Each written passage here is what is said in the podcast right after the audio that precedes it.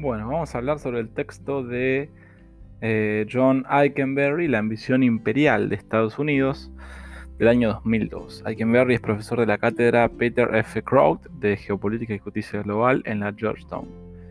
Reseñista de los libros para Foreign Affairs y, bueno, eh, serie de libros también escritos. Los encantos de la anticipación. Dice Eikenberry, a la sombra de la guerra que el gobierno de Bush libra contra el terrorismo, circulan ideas completamente nuevas sobre la estrategia a gran escala de Estados Unidos y la reestructuración del mundo unipolar de hoy. estas estipulan que Estados Unidos use la fuerza unilateralmente, de modo anticipado e incluso preventivo, con el auxilio, si es posible, de coaliciones con aquellos que estén dispuestos a secundarlo, pero a fin de cuentas libre de las restricciones de los reglamentos y normas de la comunidad internacional.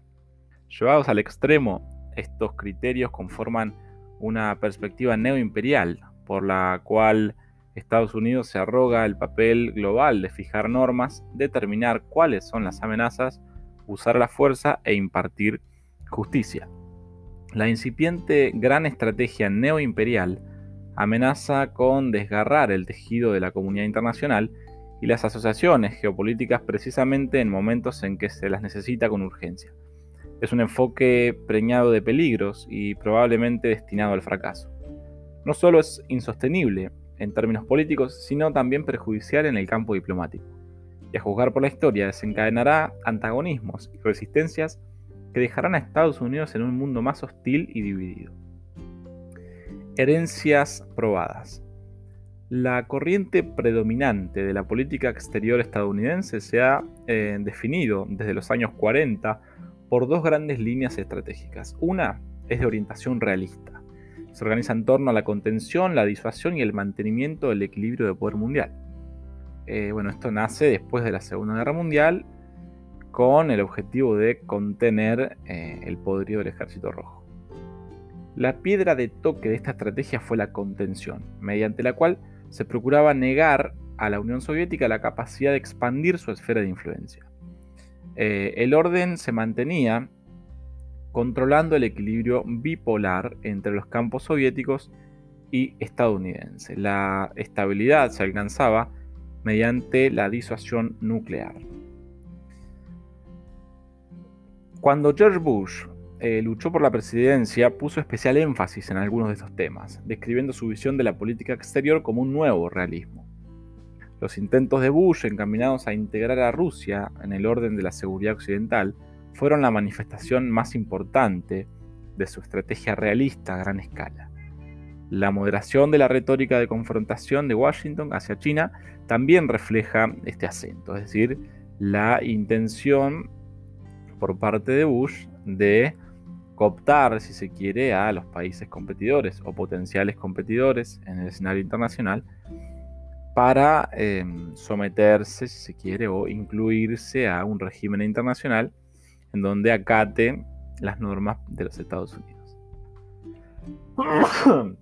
Perdón, es invierno y hace frío. La otra gran estrategia es de orientación liberal. Procura la construcción eh, del orden en torno a relaciones políticas institucionalizadas entre democracias de mercado integradas apoyadas en la apertura económica. Mientras la gran estrategia realista de Estados Unidos tenía como objetivo contrarrestar el poder soviético, su gran estrategia liberal tenía el propósito de evitar volver a la década del 30, que fue una era de bloques regionales, conflictos comerciales y rivalidad estratégica. El comercio abierto, la democracia y las relaciones institucionales multilaterales iban de la mano. Esta gran línea estratégica se practicó mediante las iniciativas de posguerra que se veían como eh, una inconsciente baja política de instituciones como Bretton Woods, la OMC em, y el Banco Mundial.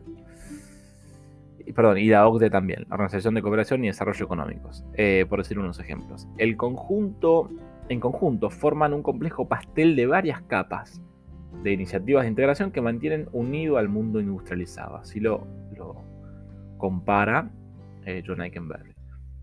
Richard Haas, director de planeación de políticas del Departamento de Estado, sostuvo hace poco que el principal objetivo de la política exterior estadounidense es integrar a otros países y organizaciones en acuerdos que promuevan un mundo acorde a los intereses y valores estadounidenses. Aquí tenemos de nuevo un eco de la gran estrategia liberal, ¿no es cierto? Lo cual aquí queda de manifiesto cuál es el rol de las instituciones, ¿no es cierto? Es perpetuar un régimen internacional con la predominancia de Estados Unidos, lejos quizás de la retórica y los principios que en teoría estas instituciones promueven. Las transacciones históricas de Estados Unidos. Estados Unidos hizo que su poder fuera seguro para el mundo y el mundo respondió con aceptación de vivir dentro del sistema estadounidense. Estas transacciones datan de los años 40, y, pero, aún, pero aún son puntuales eh, del orden posterior a la Guerra Fría. El resultado es el sistema internacional más estable y próspero de la historia mundial. Pero las nuevas ideas del gobierno de Bush, que cristalizaron eh, con el 11 de septiembre y el predominio estadounidense están perturbando este orden y las transacciones políticas que lo determinaron. Una nueva gran estrategia. Por primera vez desde los albores de la Guerra Fría, una nueva línea estratégica está cobrando forma en Washington. Su impulso inicial y más directo es la reacción ante el terrorismo. Esta nueva estrategia consta en siete elementos comienza con un compromiso fundamental de mantener un mundo unipolar donde Estados Unidos no tenga ningún competidor que esté a su nivel. Eh, durante el gobierno del primer Bush, el subsecretario de Defensa, Paul eh, Wolfowitz, con el derrumbe de la Unión Soviética, escribió, Estados Unidos debe actuar para impedir el ascenso de competidores que estén a su nivel en Europa y en Asia. Pero en los años 90 se puso en entredicho ese objetivo estratégico. Estados Unidos creció durante esa década más rápidamente que los otros países importantes. Redujo el gasto militar con más lentitud y controló la inversión con el avance tecnológico de sus fuerzas. Hoy, sin embargo, la nueva meta es hacer que estas ventajas se vuelvan permanentes. Un hecho consumado que hará que los otros estados ni siquiera intenten ponerse a la par. Algunos analistas describieron esta estrategia como una ruptura mediante la cual Estados Unidos avanza tan rápido en el desarrollo de los adelantos tecnológicos, en robótica, láseres, satélites, proyectiles de presión, etc., que ningún Estado o coalición podría desafiarlo como líder, protector o policía global. El segundo elemento es un reciente y alarmante análisis de las amenazas globales y de cómo deben ser atacadas. En la era del terrorismo hay menos espacio para el error. Pequeñas redes de gente descontenta podrían infligir un daño inimaginable al resto del mundo. No son estados-nación, ni se ajustan a las reglas de juego que los demás aceptan. El tercer elemento de la nueva estrategia es el concepto de disuasión, característico de la Guerra Fría, que ha perdido vigencia. Disuasión, soberanía y equilibrio de poder solo funcionan juntos. Cuando la, disuasión ya no resulta viable, todo el edificio del realismo empieza a resquebrajarse. La amenaza hoy son las redes terroristas transnacionales sin domicilio. No pueden ser disuadidas porque o bien sus miembros están dispuestos a morir por la causa o están en condiciones de escapar a las represalias. La única opción pues es tomar la ofensiva. El uso de la fuerza, según este sector de opinión, exigirá por lo tanto actuar por adelantado e incluso preventivamente. Pero esta premisa entra en contradicción con las antiguas reglas internacionales de legítima defensa y con las normas de la Organización de Naciones Unidas, relacionadas con el uso adecuado de la fuerza. Aún sin una amenaza clara, Estados Unidos ahora reclama para sí el derecho a usar la fuerza militar por anticipado o en forma preventiva ese concepto que Bush acuñó como guerra preventiva.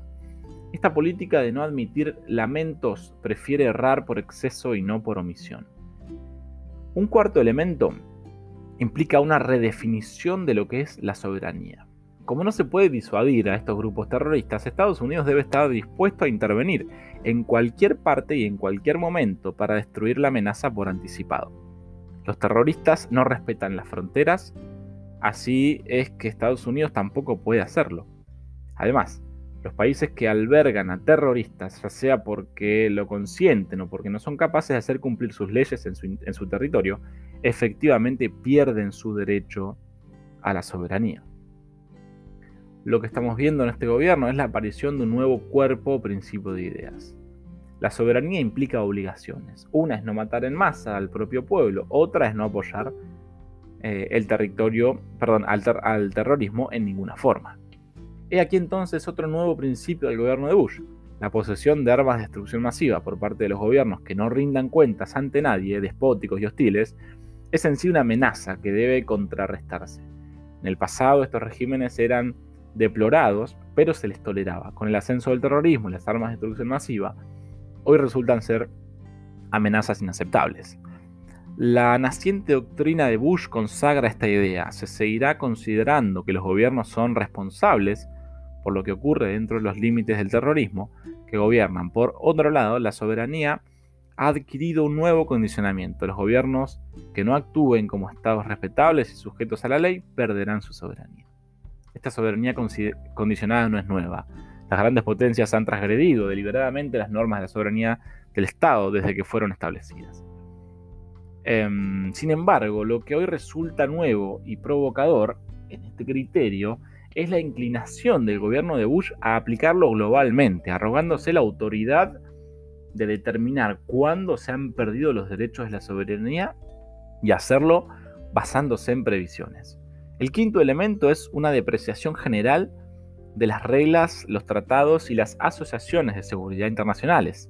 Este punto se relaciona con la naturaleza de las nuevas amenazas.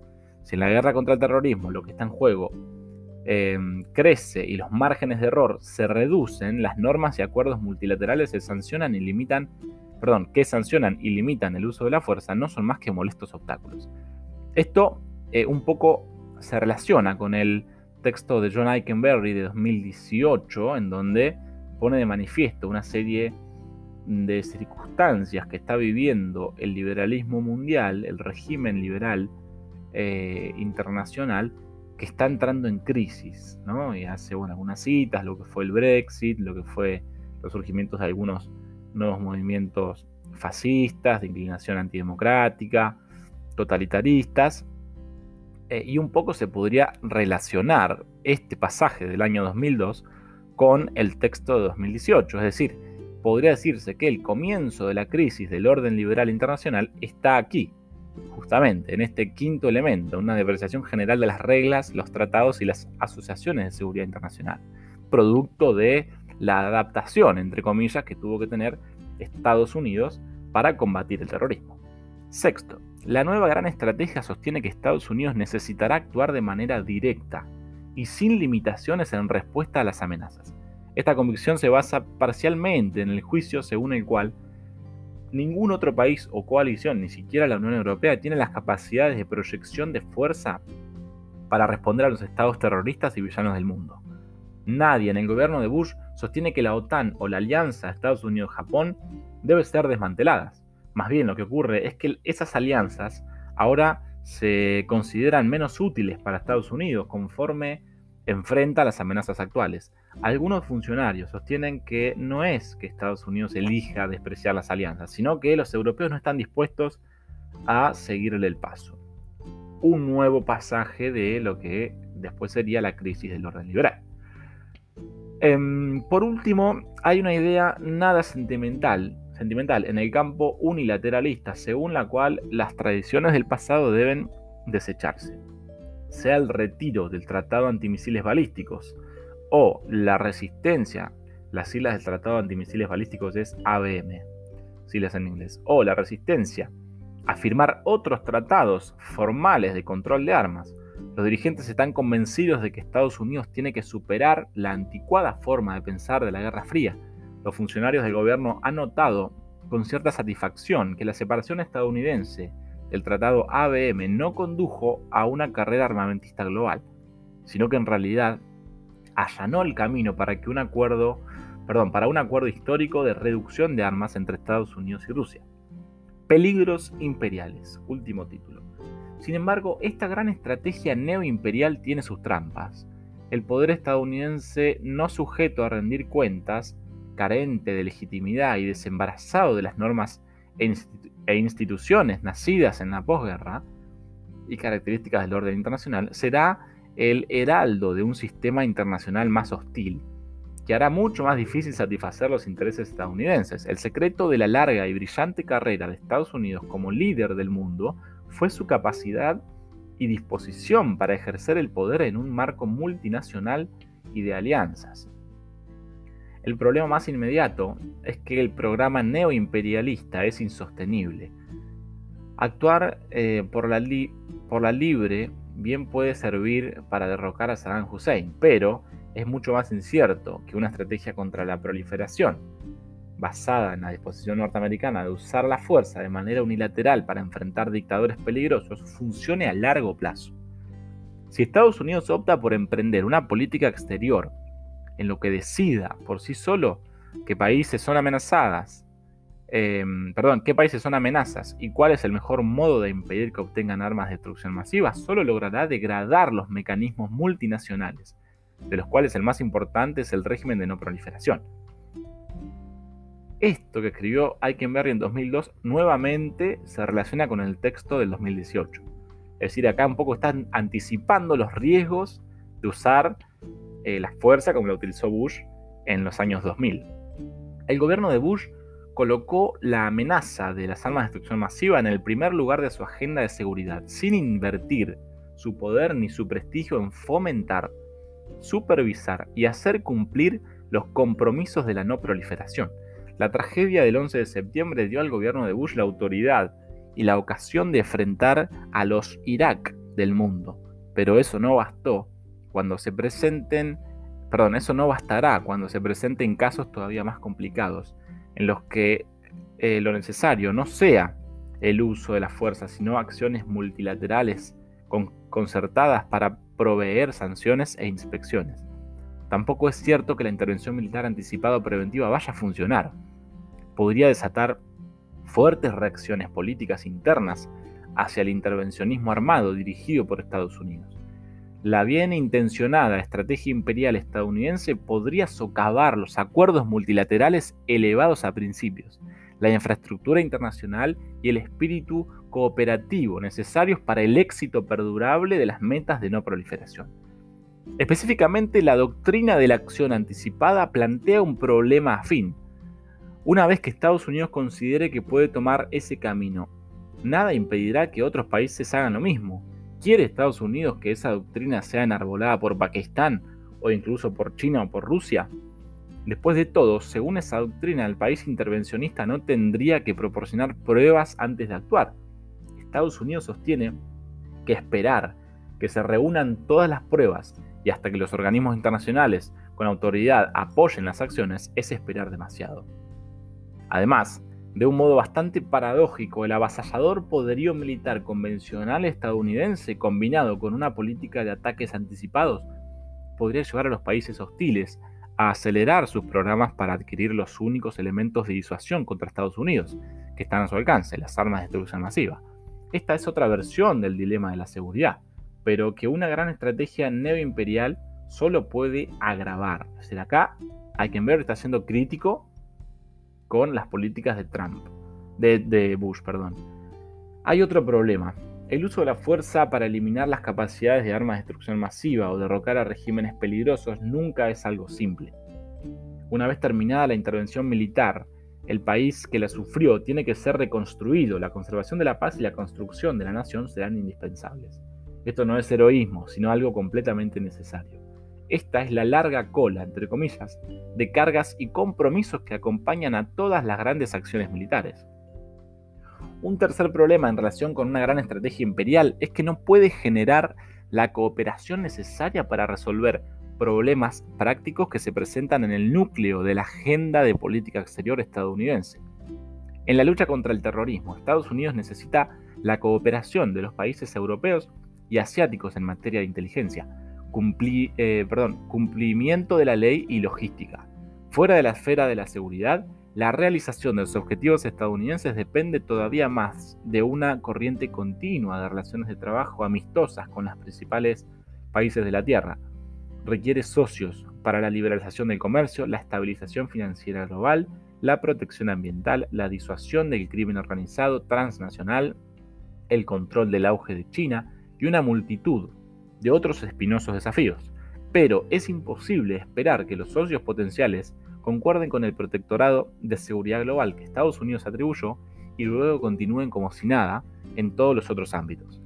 Plantea un problema mayor em, del mantenimiento del poder norteamericano. Cae en las más antiguas trampas de los estados imperiales poderosos, el autoencierro. Cuando la nación más poderosa del mundo hace sentir su peso en otros lados, sin los límites de las reglas o las normas de legitimidad internacionales, se arriesga a que haya reacciones violentas. Carlos V, Luis XIV, los gobernantes de Alemania posterior a Bismarck, trataron de expandir sus dominios imperiales e imponer un orden coercitivo sobre otros. Sus respectivos órdenes imperiales cayeron cuando otros países decidieron que no estaban dispuestos a vivir en un mundo dominado por un Estado arrogante y coercitivo.